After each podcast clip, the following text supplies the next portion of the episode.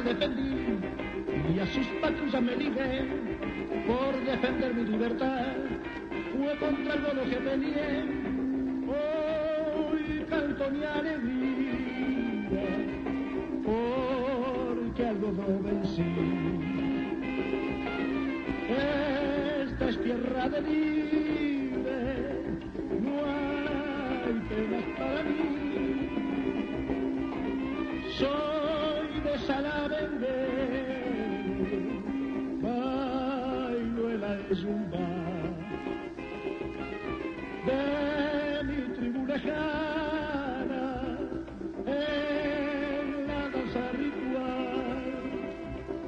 Se abolió la esclavitud llamado a luchar por la patria y el hogar que me llama la nación. Al saber que libre soy, voy a la guerra con fe, porque ahora sé que al volver no habrá más a mi señor. Viva la federación, viva el gran pueblo oriental que nos dio la libertad del unitario feudal. Esclavo ya no seré, no hay castigo para mí, porque si antes cabo fui, hoy como en la selva soy, hoy canto mi alegría,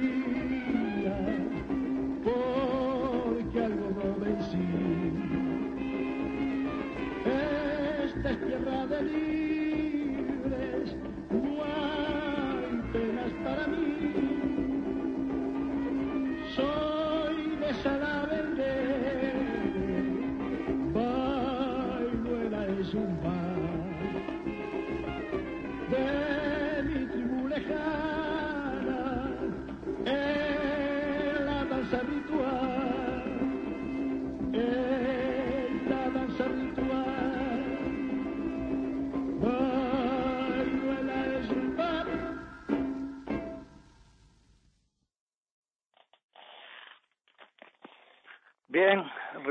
el contacto eh, con ustedes. Estábamos ahí con este disco y este material de Pedro Pedrito Ferreira, el rey del candombe y su orquesta Cubanacán. Eh, ustedes saben que eh, hace un par de semanas atrás iniciamos un, un ciclo eh, en eh, contactos con eh, su hijo, Pedrito, Pedrito Ferreira, hijo, pero también como nominaban, eh, nominaban a su padre, ¿eh? también le decían Pedrito Ferreira, al rey del candombe y su orquesta Cubanacán.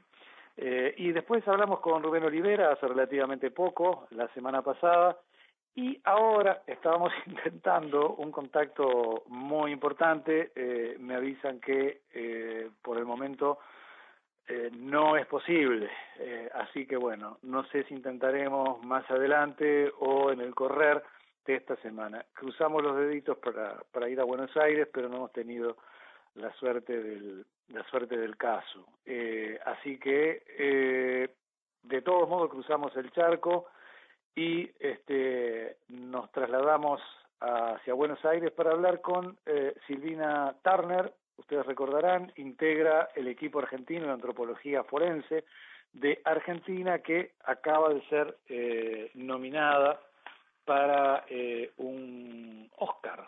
¿eh? Este, así que eh, es importante eh, ver si, eh, a ver, eh, Martín Martín Rodríguez me acaba de acaba de, en, uno de los enlaces que tenemos, porque esto es así, acaba de comunicarse con eh, Carolina Baslemos en la parte de producción y parece ser que puede ser posible el contacto que estamos buscando en Buenos Aires. Anunciamos un tema más, mientras tanto, de Pedro Ferreira, padre, y su orquesta Cubanacán, el rey del eh, candombe.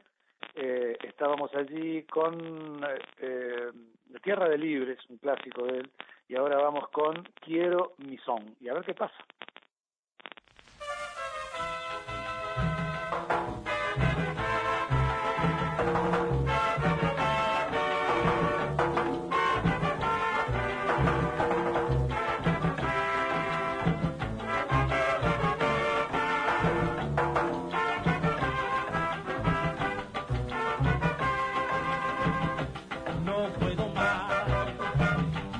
Mambo y más mambo. Ya estoy cansado de Stravinsky, señor. Quiero escuchar ese son de La Habana. Quiero sentir ese ritmo dulzón. Quiero bailar al son de los timbales, el tumbao, la maraca y bongo guitarra y el guiro y la trompeta a su sonar, eso es el son, son de La Habana, son de mi Cuba, son que se baila con sabrosura, son del solar, que mi perla antillana, son de La Habana para bailar, eso es el son.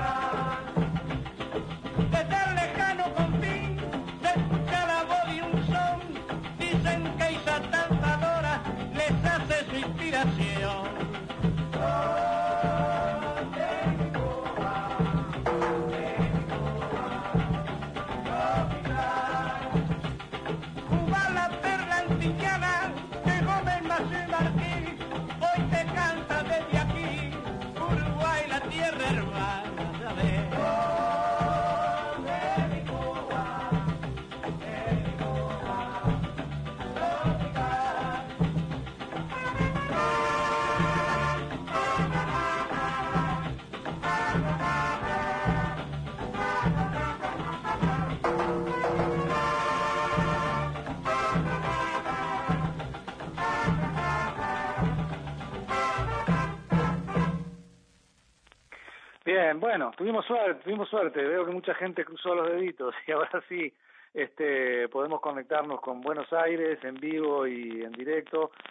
Eh, a ver, eh, en esto de los Ferreira, eh, Pedrito hijo, Pedrito padre, eh, vamos a otro Ferreira que ya aclaramos que no es pariente de ninguno de los dos eh, nombrados anteriormente.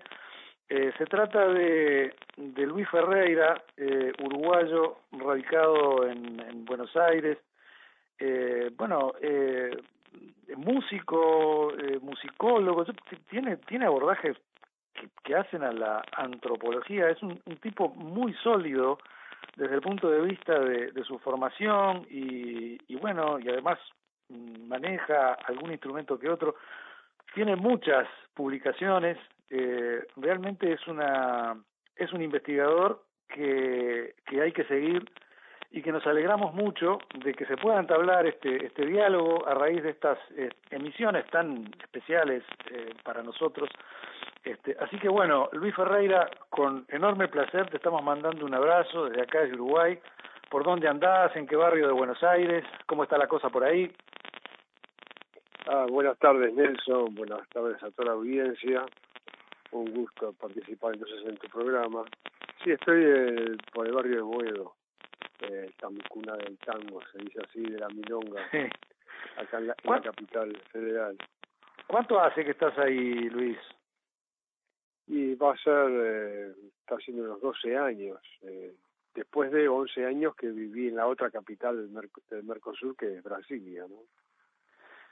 Esto, estas movidas tuyas fueron por por tus trabajos específicos de, de, de investigación. Sí a, sí, a Brasilia fui por una hacer una posgraduación en antropología y después continué un tiempo más como profesor, miembro de un núcleo de estudios. Este, bueno, y después también una mudanza familiar hacia el sur y ha sido productivo mi, digamos, mi presencia y mi inserción dentro del medio académico de, de Buenos Aires, ¿no?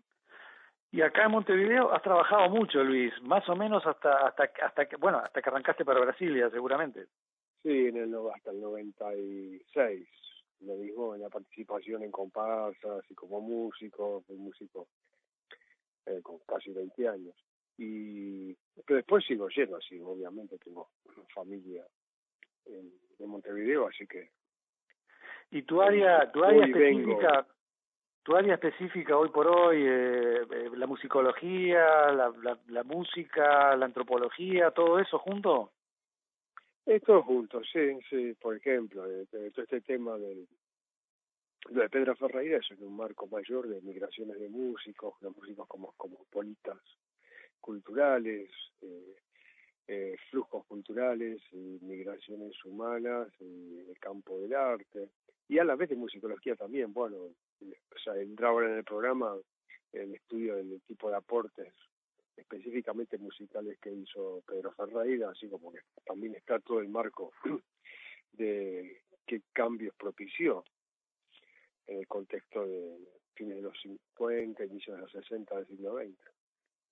Eh, yo tengo, he, he, leído muchos trabajos tuyos, eh, es, es admirable además como en determinado momento fuiste muy a fondo dentro de las distintas culturas afro, eh, afro-latinoamericanas también. Eh, digo, fuiste creo de, lo, de los primeros en estar, un poco pionero me parece que sos, en establecer que, que bueno, el mundo africano y el ser humano africano y el proveniente de allá eh, para, para estas tierras con la emigración forzada, por, por decirlo de alguna manera, es amplio y, diverso. Todo el mundo tomaba como que la, la cosa afro era medio como homogénea, como que tenían una misma religión. Vos mm, eh, empezaste a, a, a especializarte y a diferenciar las cosas. Recuerdo que hiciste estudios comparados entre las culturas bantúes, por ejemplo, y las culturas este, yorubá, es decir, que por supuesto tienen conexiones, pero son, son distintas, ¿no? Desde el punto de vista cultural, religioso. Eh, incluso, bueno, hay un hay un material que no, no, me acuerdo mucho de la fecha que es, pero que se llama Los tambores del candombe, que para mí es una suerte de, de, de manual, este, ¿no? Es un trabajo muy muy muy enjundioso y aprovecho la oportunidad ahora que pudimos ubicarte eh, y, y pudimos contactarnos contigo para que después de que cerremos este ciclo con, con Pedro Ferreira, más adelante, por supuesto que este, podamos eh, contactarte de vuelta para, para bueno meternos en estos este, saberes no que, es muy bueno este colectivizarlos y, y, y abordarlos como efectivamente son no así que bueno este me me, me, congratulo de, de haberte eh, contactado y de haberte leído eh, de muchos de tus trabajos previos no bueno muchas gracias también y bueno también ha sido mi trabajo este de traducir transformar en escrito lo que sí son saberes circulando dentro de comunidades y que ha ido también eh, mi propio trabajo propiciando el crecimiento también de eh, intelectuales o artistas intelectuales dentro de la propia comunidad afro es verdad sino también en Rivera en otros lugares es verdad también emergiendo pensadoras y pensadores que están teniendo eh, mayor visibilidad de lo que tuvieron sus antecedentes en la década del 90. Bueno, hiciste mucho mucho trabajo para la gente de Mundo Afro también. Este, hace poco estábamos hablando esta misma semana con Claudia de los Santos. Este ah, y sí. Sí, sí. Este, bueno, eh, Pedro Ferreira, Pedro, Pedrito, el, el, el rey del candombe, eh, sí. te tocó prologar este trabajo, que está muy bien, por supuesto, y eh, Rubén Olivera nos decía que eh, este prólogo viene como eh, consecuencia de un trabajo más enjundioso, un estudio, una investigación, probablemente una publicación nueva, un libro sobre Pedro Ferreira. ¿Es así, eh, Luis? Sí, sí, son dos, dos eh, temas ahí que quiero ahí puntualizar, ¿no?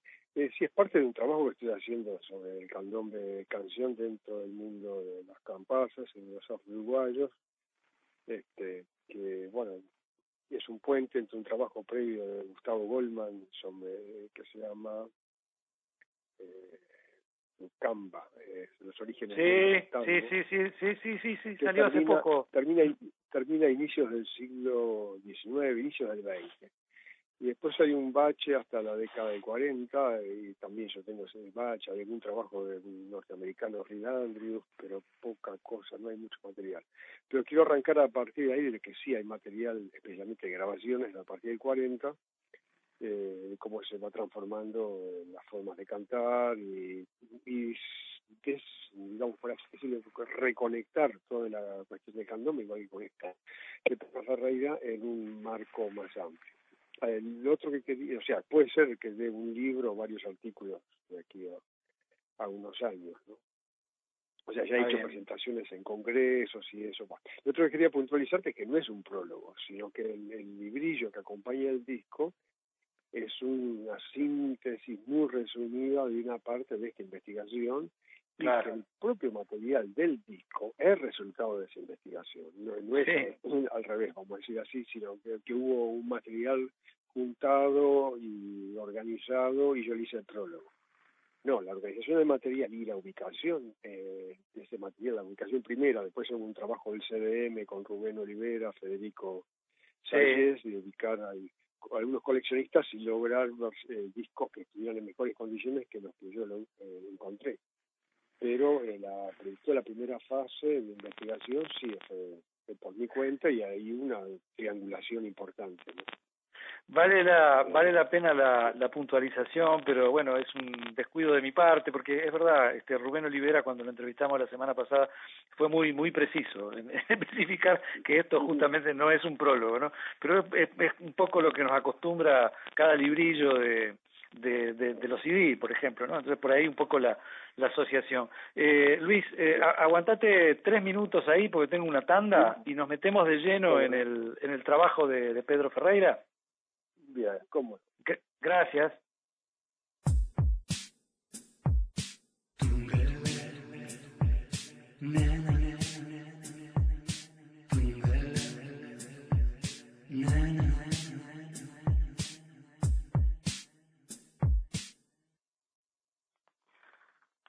Bien, eh, continuamos con Luis Ferreira, que ha hecho este trabajo eh, que tiene que ver con este álbum, Pedro Ferreira, el rey del candombe y su orquesta Cubanacán, un, trabajo realmente exquisito que dio para que nosotros nos tomáramos por lo menos eh, tres espacios, eh, un miniciclo, como lo hemos denominado.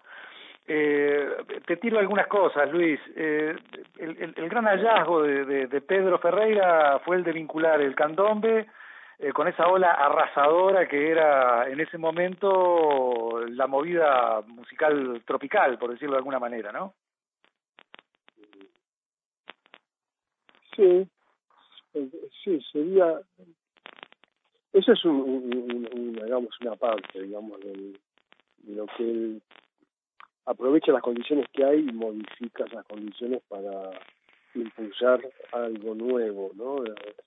o anticiparse unos pocos años antes a, a una estaba la movida tropical una ola eh, de lo tropical en, esa década del 50 pero lo que él mueve es la, una producción local de música tropical ahí, ahí está la, lo que va a producir de nuevo eso por un lado pero eso es eh, va a tener un impacto para así decir social en la música hecha en Uruguay, eh, pero el impacto musical principal de él es sobre la propia producción de Caldón, es decir, las composiciones, si lo recuerdan, claro. Regla, ¿no? Porque fue, anticipó al trabajo de, de varias de las orquestas que vendían en los 60 o a fines de los 50 de música tropical hecha en Uruguay, sino por los cantones que, compuso y las maneras en que las cantaba, que se las recordaba ahí oídas por la gente veterana, y pronto, y otro disco que circuló en los años 70 se hizo un homenaje por parte de los, una orquesta que tenía Jorge Ramos, que había sido el trompetista de la Cubana Camp, y en el 71 hace ese disco, y bueno, ese disco circulaba y yo me lo topé con él por el 78, 79, no en el disco, sino en copias de copias de copias de cinta cassette. Sí. no y, ha sido y ha sido muy muy versionado Luis eh, en parte bueno por lo que fue toda la movida de los candombes de vanguardia con, con Manolo Guardia y toda aquella barra Bachicha Lencina este, aquella experiencia de, de George Ross, pero bueno, hasta hoy eh, Hugo Fatoruso agarra algunos temas de él y los hace a, su manera, ¿no? Fue un legado importantísimo la, la, la parte, como vos señalás, de, la, la, composición de, de, de, los, candombes, ¿no? Efectivamente. Hay, hay como una cuestión medio como esencial ahí entre el candombe nuestro y el, el, son cubano o lo cubano, ¿no? Y, y, y vos haces una especificación muy concreta ahí en lo que hace a los patrones de, de percusión, ¿no? Que, que tienen mucho que ver con, con, con lo cubano y, y, y viene como, como muy entremezclado a, a, a, a los toques del, del candombe, ¿no? Sí, sí. Eh, pero Sí, ahí hay elementos cubanos que él toma, eh, pero también se eh, toma algo más de las eh, maneras, y se atreve a componer y a hacer los patrones rítmicos en sus melodías a partir de, eh, patrones rítmicos de la percusión. Yo creo que ese, ese fue un hallazgo importante de él. Es decir, el tema más conocido de él, pero no es el más versionado de, de, externamente. O sea, Joan Manuel Serrat hizo la llamada que es mucho más sencillo de, de versionar. Pero el que más versionado acá, y lo hizo también el Guapatoruso, es, es. Y está montado sobre el, ritmo de la madera. No voy a decir la clave porque no es precisamente la clave. Es pam, patán, patán, patán, pam, pam, tan, no, como no, así la llama. Pan, pan, catán, pan, catán, catán, tan, catán, tan, catán, tan, tan, tan, tan, tan, o sea, tan, tan, catán, tan, catán, catán, tan, que es una madera, no, es el clave cubano, no es, un patrón cubano, sino un patrón muy de candombe, probablemente de candombe de la, de la calle Encina, de Palermo, y, pero digamos como que Pedro Ferreira entonces toma esa idea de digamos esa libertad de los cubanos en alimentarse de todo el acervo la, la percusión y cruzarlo con la manera de cantar. Uh Vos hablas sí. una barrera, sí.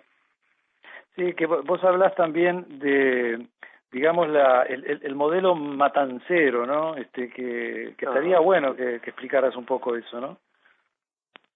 Sí, eh, el modelo matancero, eh, varios estudiosos, digamos, puertorriqueños y, y venezolanos, eh, Quintero Rivera, un sociólogo, un amigo sociólogo puertorriqueño y hay otro gran estudioso, hablan de ese modelo que se impone desde Nueva York. Eh, hay un cambio de los grupos de son, hacían son, eh, que tenían antes una trompeta, tres, tres una forma de guitarra, una guitarra también, con trabajo, y, y agregan entonces en formato con una, con una trombadora a veces timbaletas o pailas, como se dice en Uruguay, y tres trompetas, más piano y contrabajo, obviamente. Y ese formato de, con respuestas cortas de los vientos y después de una sección en la cual los, los, vientos hacen la melodía nuevamente, eh, se impone y se impone mm, transnacionalmente vía eh, las grandes productoras de discos entonces se llama matancerización por la ciudad de Matanzas y también porque la sonora matancera, que era de, de de la ciudad de Matanzas, es uno de los vehículos, sus discos y su presencia, que fue también presente, muy, eh, muy presente en Montevideo en la década de 50.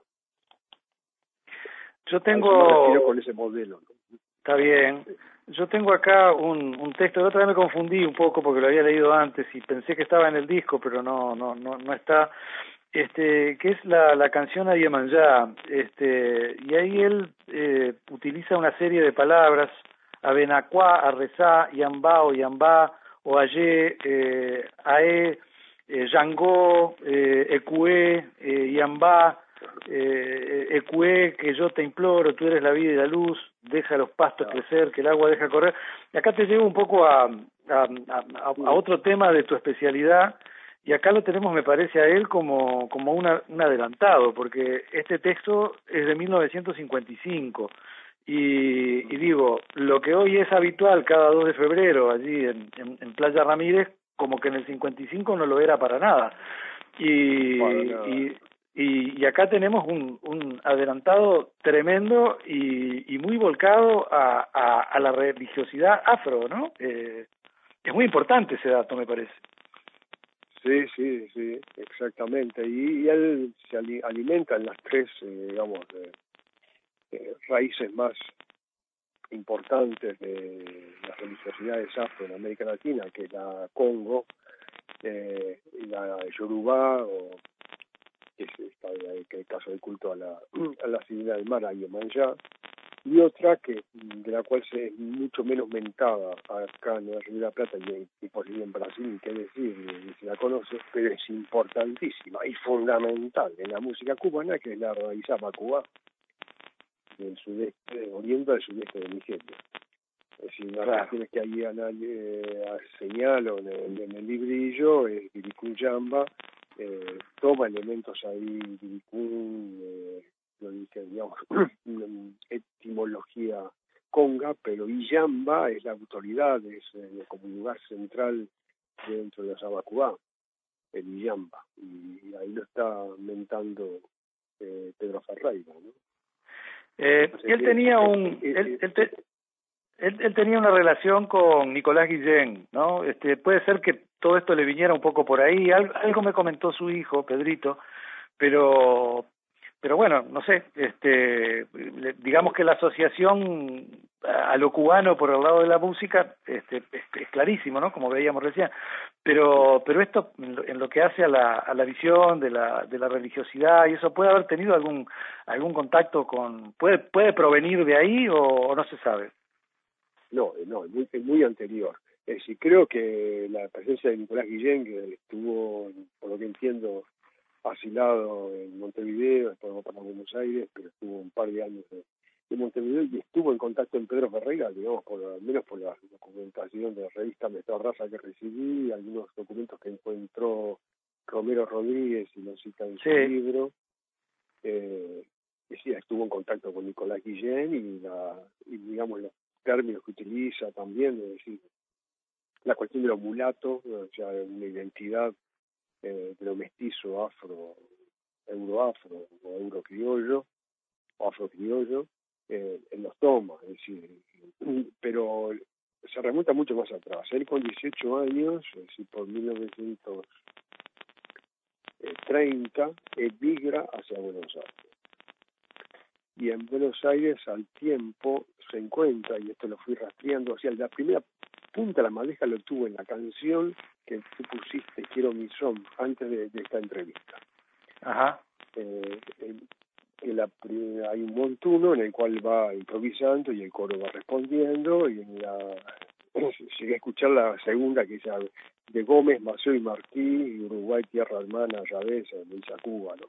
Pero hay una estrofas anteriores del Montuno que cita la inspiración que le viene de Isaac Tantalora de tal manera que estando en Buenos Aires empecé a ubicar a quién, quién es este, este, personaje y bueno, llegó a dar con la hija que va a estar actualmente con los 85 años. Qué bueno. 85 años y hace unos años, bueno, le entrevisté, eh, me permitió acceder a todo el material que le quedó del padre, los discos.